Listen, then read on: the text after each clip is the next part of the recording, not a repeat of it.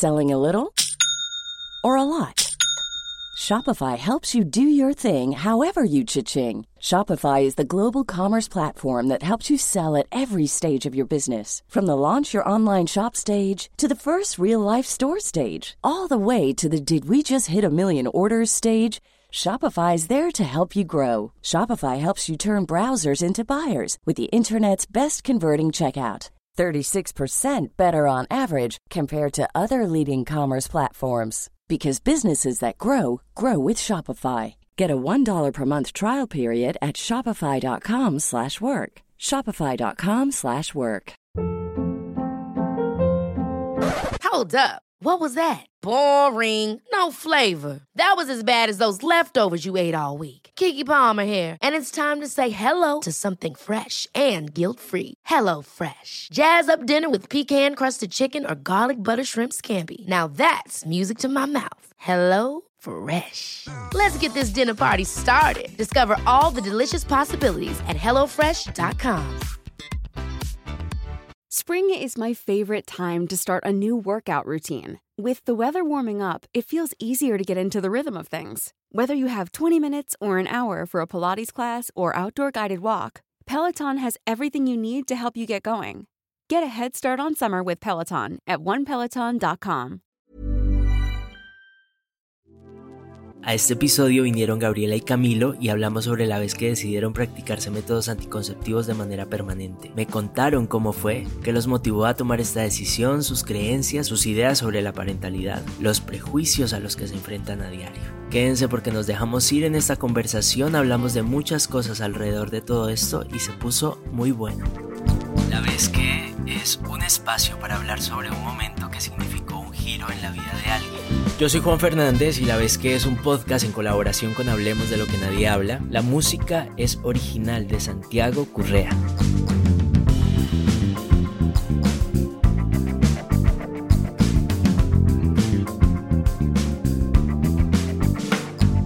Hola, bienvenidos a un nuevo episodio de La Vez que. Estoy abriendo este espacio muy emocionado porque no imaginé que iban a ser tantas personas escuchando el primer episodio y haciéndose parte de todo esto. Gracias por conectarse, suscribirse, compartir, calificar y comentar.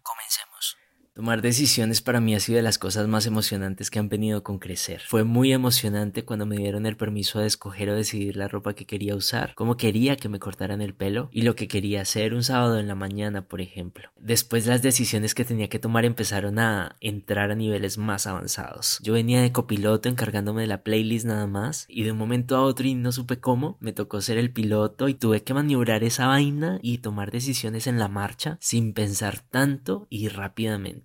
Desde eso he tomado decisiones que me han quedado muy bien, pero también he tomado decisiones sin querer, sin desear o sin cuestionarme lo suficiente. Y el asunto con esto es que cuando no nos hacemos las preguntas correctas, decidimos estudiar una carrera que no nos gusta, madrugamos a trabajar en algo que nos da pereza, mantenemos relaciones con personas que no conectamos, incluso hay quienes por ejemplo son papás sin haberlo planeado. Entonces voy a abrir el micrófono de Gabriela y de Iván, ellos apenas se conocieron anoche y los he invitado porque tienen algo en común. Ambos siendo muy jóvenes decidieron tomar una de estas decisiones grandes y vamos a hablar sobre eso. Ahora sí, bienvenidos. Hola Gabriela, hola Iván Camilo. Hola Juan, qué placer estar aquí, la verdad. ¿Qué más Juan? Bien, bien. Y para que empecemos con este ritual de charlar, les estaba contando antes de empezar a grabar que el otro día le pedí a mi comunidad de Instagram que me dejaran una pregunta que usarían si solo a través de esa pregunta pudieran conocer a alguien. Mi idea es que en cada episodio mis invitados puedan responder una de estas preguntas para que así quienes los escuchan puedan hacerse una idea de ustedes rápidamente y puedan conocerlos un poco más. Entonces ya les había compartido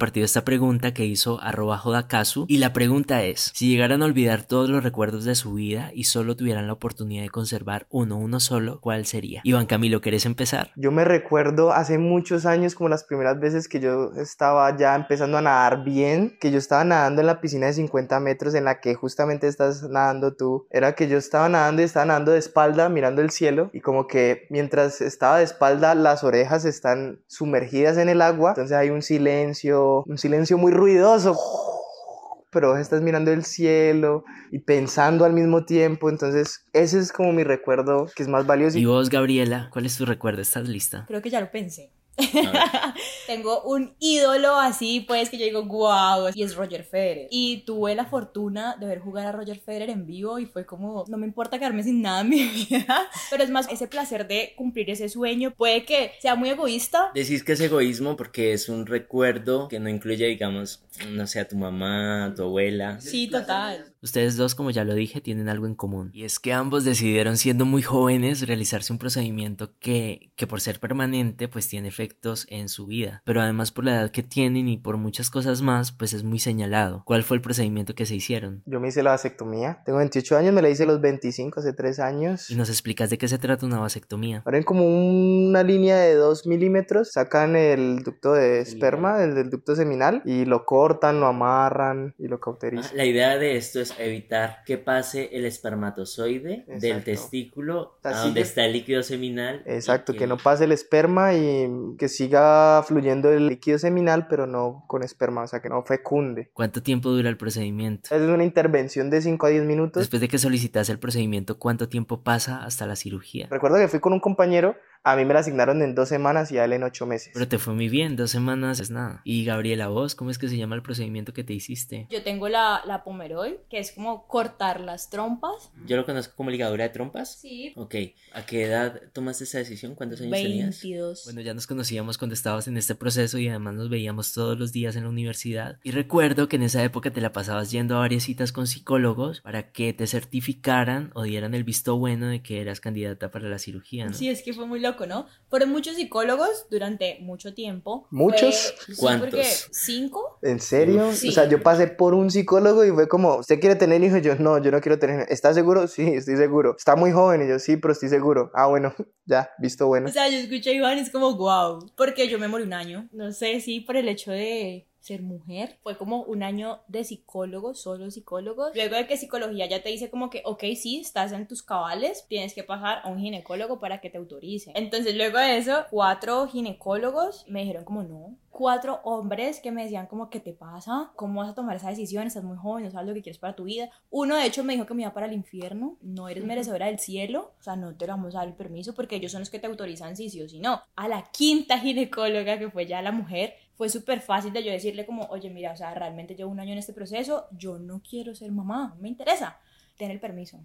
Wow, o sea, no nos lo esperamos de una mujer por el tabú de que las mujeres quieren ser mamá. Me demoré 15 días después de eso, pues mientras la preparación y todo. Fue un proceso largo y agotador, pero lo logré. Y qué emoción que lo hayas logrado y que no te hayas rendido si era lo que querías, ¿no? Supongo que en ese ir de psicólogo en psicólogo, de opinión en opinión, pues habrán muchas personas que logran ser disuadidas. Del otro lado, considero que este espacio es vital para todas esas personas que se acercan a hacerse un procedimiento como este, que no tienen mucha información y que además eh, no conocen los efectos que hacerse el procedimiento o no hacérselo y pacientes así deben abundar. Lo que sí creo es que al final cada persona con sus cinco sentidos bien puestos pues debería de ser libre de escoger qué quiere para su vida y para su cuerpo. Y me indigna mucho como en tu historia uno puede ver cómo los hombres siguen decidiendo sobre el cuerpo de las mujeres y además como la religión sigue usándose como una forma de manipulación. Pero bueno, después de toda esta odisea por fin llegó el día de la cirugía. ¿Cómo fue? Llegué a una sala llena de mujeres mayores que ya habían tenido dos hijos. Me pasó igual, me pasó igual. Que yo decía como, como que todas me miraban y ya tienes hijos y yo,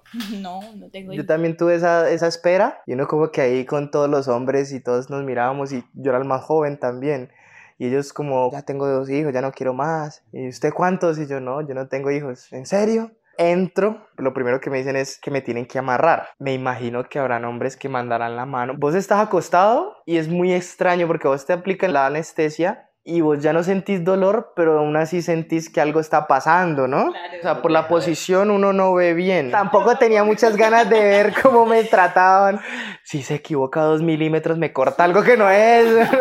Pero el tipo ya es- me imagino que tiene eso súper mecanizado. Me acosté, me amarraron y yo ahí, ay. Bueno, ya aquí, lo bueno es, es eso, ya no hay marcha atrás, ya me acosté aquí, ya me amarraron. No creo que aquí, ah, ya, no, paren eso. paren esto, ¿no?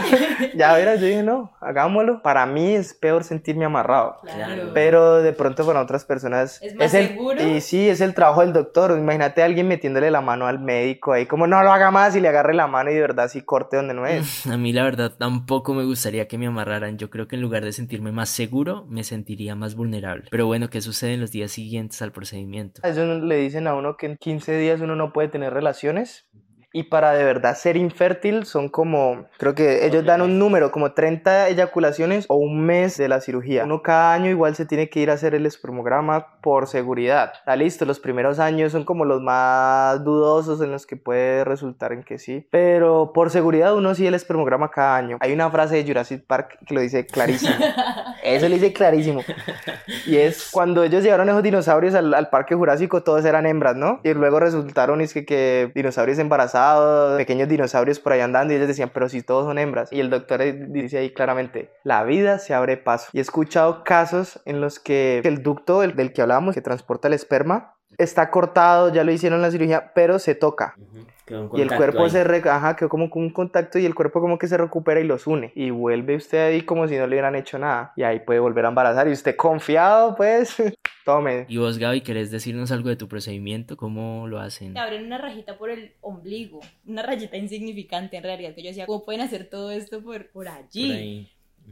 De hecho, estaba pensando que a veces nos demoramos mucho tomando una decisión y transitando por todas las emociones que genera tomar decisiones y cuando por fin ocurre la acción que separa el antes y el después de la decisión, no era tan difícil, quizás sobredimensionamos la situación y además todo sucede muy rápido. Y diciendo esto me gustaría saber cuáles fueron esas emociones, esas situaciones, esos pensamientos recurrentes o esas preguntas que ustedes se hicieron y que los fueron llevando a tomar esta decisión. Más que preguntarme, pues me daba dando cuenta que la solución del mundo no era más personas. Lo que sí me encontré una vez, escuché una entrevista a un filósofo y como líder de yoga, y el man hablaba sobre la misión biológica de la mujer, la misión biológica de tener hijos, de engendrar hijos, que digamos si fueras una especie de tigre de bengala, listo, tenés hijos porque es una especie en, en peligro de extinción, pero claramente no somos nosotros. Y hablaba también de el hecho de que una parte del querer tener hijos es porque el ser humano es incapaz de involucrarse con otro ser que no sea su sangre. El man decía, a la mujer que decida no ser madre hay que premiarla, porque está en contra de su misión biológica a favor de un bien en realidad global. Digamos, llegar a ese relacionamiento es como romper las cadenas que te han metido y que vos incluso puedes tener muy, muy adentro, muy interiorizadas y que ni cuenta te das que las tenés. Y vos, Gabriela, ¿de dónde surgió esta idea? ¿Cómo es que un día decidiste replantearte todo esto? Pues Juan, yo creo que nació por ver tan luchado la vida que tengo en este momento por mi mamá y mi abuela, básicamente. Mi mamá tampoco quería ser mamá. Ella tenía 17 años. Bueno, los 17 años. ¿Quién planea eso? a los 17 años yo me estaba graduando del colegio. O sea, a lo bien uno tiene que nacer para traer vida. En donde está escrito que eso tiene que ser sí o sí así. Eso que decís es muy denso porque de niños nos metieron todas estas ideas a la cabeza, ¿no? Estas y muchas más. Y pienso que nuestro deber como adultos y lo que le debemos a ese niño que alguna vez fuimos y que recibió toda esta información de manera ingenua, pues es precisamente cuestionarnos todas y cada una de estas ideas. Y ojalá poder elegir esas con las que vibramos y conectamos más. Habrá mujeres que de tanto cargar y cuidar muñecas pues se sueñan con esto desde siempre. Y Considero que muchas mujeres sienten como esa cosita, como que uno tiene algo dentro de uno que lo conduce. Yo no siento eso. Y no está mal. Creo que eso es una de las diferencias que encontramos Gabriela y yo.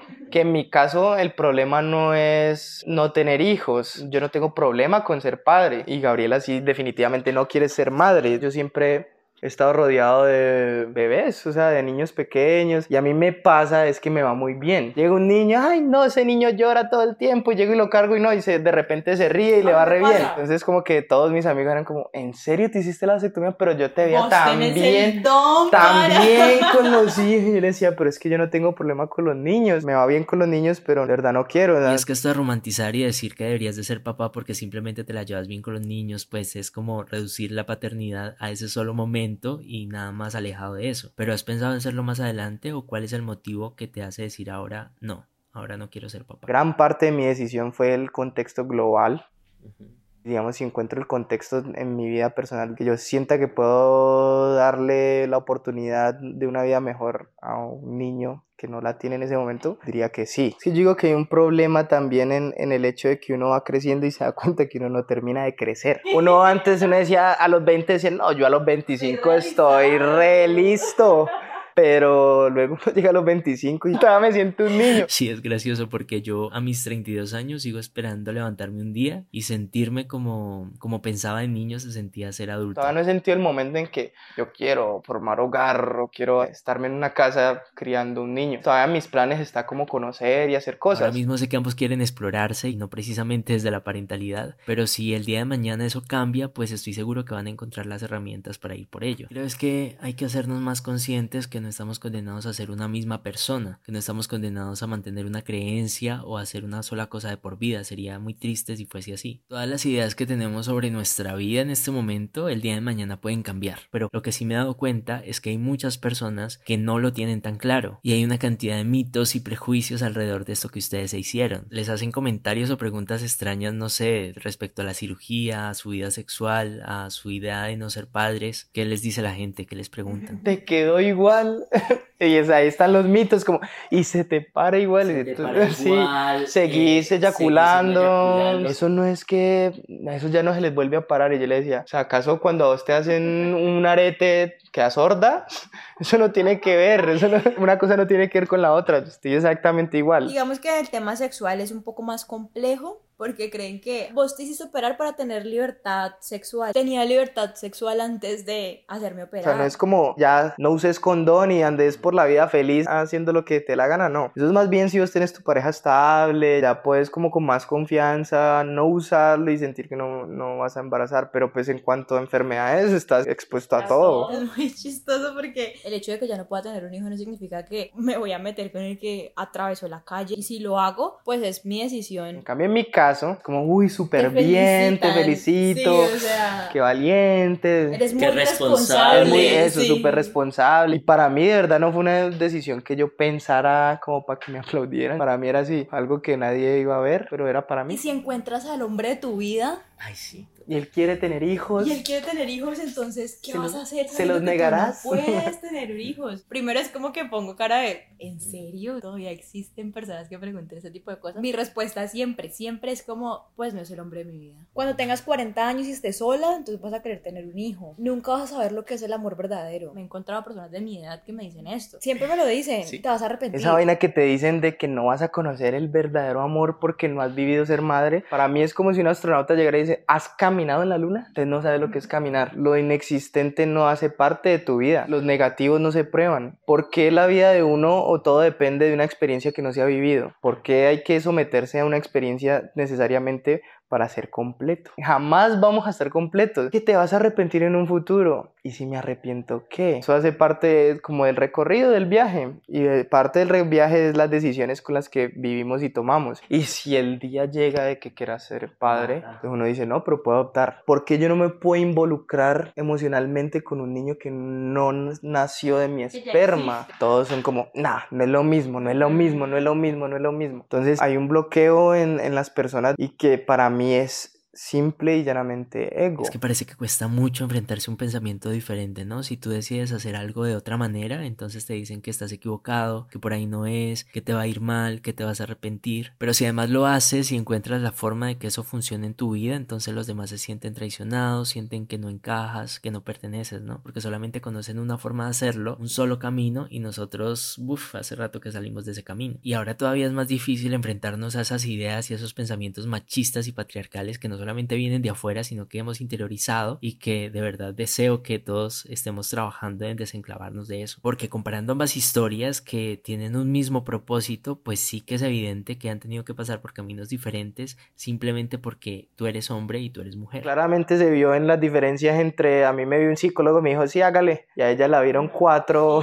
con otros cinco ginecólogos, no, es que es, es, eso es horrible, es horrible esa carga que se le da a la mujer, ese peso social y esa historia de que usted nació para ser vida y para ser mamá. O sea, durante mucho tiempo era la culpa de me estoy negando la posibilidad como más bonita del mundo porque es como lo que Así la te lo han mamá pintado. dice Esto a- de la culpa es un temazo porque nos van enseñando y vamos aprendiendo a sentir culpa desde pequeñitos. Por ejemplo, cuando los otros no reciben lo que esperan de nosotros y nos toca cargar con la culpa de esas expectativas no cumplidas. No deberíamos sentir culpa, digo yo, por preferirnos, por estar más conectados y más en sintonía con las cosas que somos como individuos. Pero para el mundo, si logras despojarte de esa culpa, entonces eres ególatra, egoísta. A uno lo tildan de egoísta por tomar esa decisión. región más que toda la mujer. Pero yo creería que hay muchas de las razones por las que la gente decide tener hijos egoísta en el sentido en que, no, yo quiero tener hijos para preservar apellido o quiero tener hijos para tener quien me cuide la vejez. va a sonar como muy feo lo que voy a decir, pero es tipo, yo te cultivo o te hago ser y a futuro te vaya muy bien económicamente y a esa economía que constituyes, pues yo me voy a beneficiar. O el llamado amarre.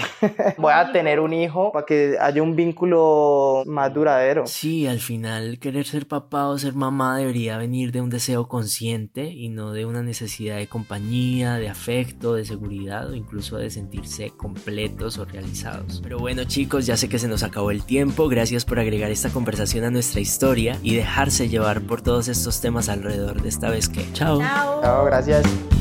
Por ahora llegamos al final, gracias a todos por escuchar. Si tienen una historia, porque siempre hay una historia o una vez que, escríbanme a través de mis redes sociales. Yo soy Juan Fernández y la vez que es un podcast en colaboración con Hablemos de lo que nadie habla. La música es original de Santiago Currea.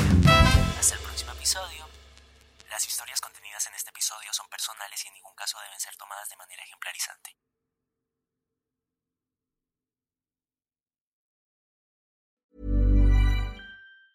Hey, it's Danny Pellegrino from Everything Iconic. Ready to upgrade your style game without blowing your budget? Check out Quince. They've got all the good stuff shirts and polos, activewear, and fine leather goods, all at 50 to 80% less than other high end brands. And the best part? They're all about safe, ethical, and responsible manufacturing.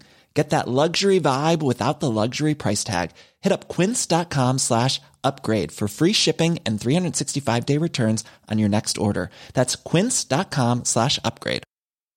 How would you like to look five years younger? In a clinical study, people that had volume added with Juvederm Voluma XC in the cheeks perceived themselves as looking five years younger at six months after treatment. Look younger, feel like you. Add volume for lift and contour in the cheeks with Juvederm Voluma XC. Reverse signs of aging by adding volume to smooth laugh lines with Juvederm Volure XC. For important safety information and to find a licensed specialist, visit juvederm.com. That's J U V E D E R M.com. Not for people with severe allergic reactions, allergies to lidocaine, or the proteins used in Juvederm. Common side effects include injection site redness, swelling, pain, tenderness, firmness, lumps, bumps, bruising, discoloration, or itching. There's a risk of unintentional injection into a blood vessel, which can cause vision abnormalities, blindness, stroke, temporary scabs, or scarring. Talk to a licensed specialist to find out if it's right for you.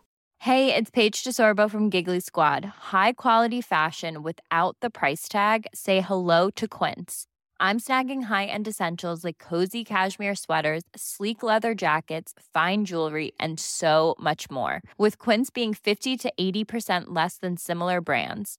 And they partner with factories that prioritize safe, ethical, and responsible manufacturing. I love that. Luxury quality within reach. Go to quince.com slash style to get free shipping and 365 day returns on your next order. Quince.com slash style.